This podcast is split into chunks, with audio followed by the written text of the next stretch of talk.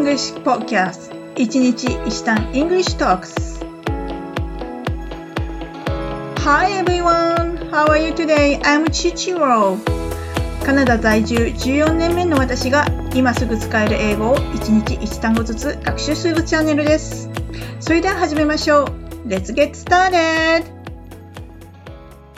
はい、皆さん、いかがお過ごしですか今日はですね、ちょっと変わった時間の表現を一緒に学習したいと思います。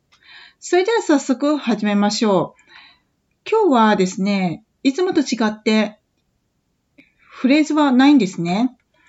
さてさて皆さん、質問なんですけども、例えば5時45分。どうやって表現すると思いますか？おそらく皆さん、5時45分っていうと545っていうのが頭に浮かんだと思うんですけども、英語の場合はですね、5時45分だと6時を基準に考えると15分前なんですよね。なので、そういった場合は、quarter to six, quarter to six という表現をします。あとですね、例えば、まあ、8時55分、まあ、9時5分前ですね。こういった場合はどういうふうに表現するかっていうと、5 to 9って言ったりします。もちろん855もう間違いではないんですよね。なんですけども、英語的には5分前とか5分後とか、5の時は、5分前の時は、そうですね。9時5分前っていう場合は、5 to 9とか、あと、えー、と、7時5分前、6時55分なんていう時は、7, 5 to 7といった表現になります。それでは、じゃあ5時10分。これはなんて表現すると思います？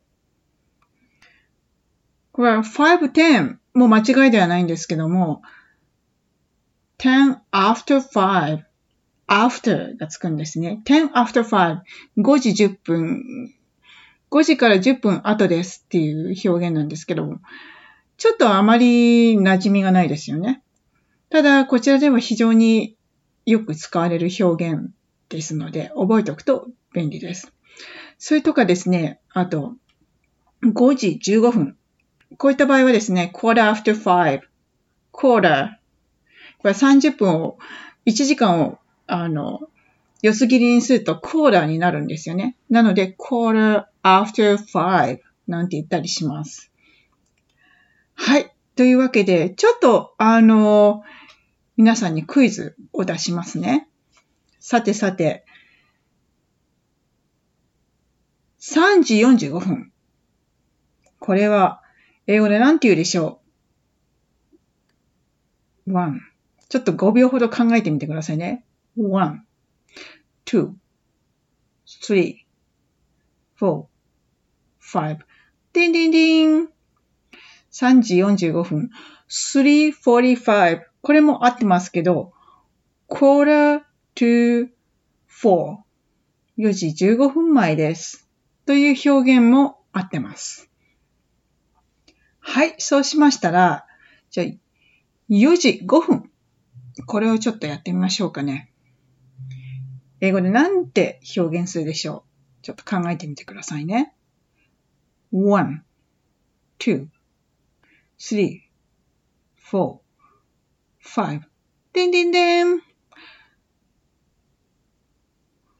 four, five. でもいいんですけども、five after uh, four, five after four, five after four っていう表現もできます。はい。そうしましたら、そうですね。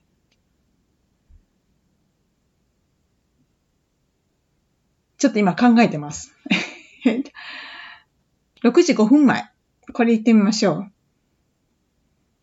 はい。じゃあちょっと考えてみてくださいね。one, two, three, four, five. ディディディン。わかりましたかね ?6 時5分前。5.55。これも合ってるんですけども、5 to 6ってなります。はい。じゃあもう一つ行きましょうね。えっ、ー、と、11時5分行ってみましょう。1, 2, three, four, five. Ding, ding, ding. はい。答えは、five after eleven となります。はい。今日は、15分前とか、えー、5分後とか、そういったちょっと変わった時間の表現を一緒に学習しました。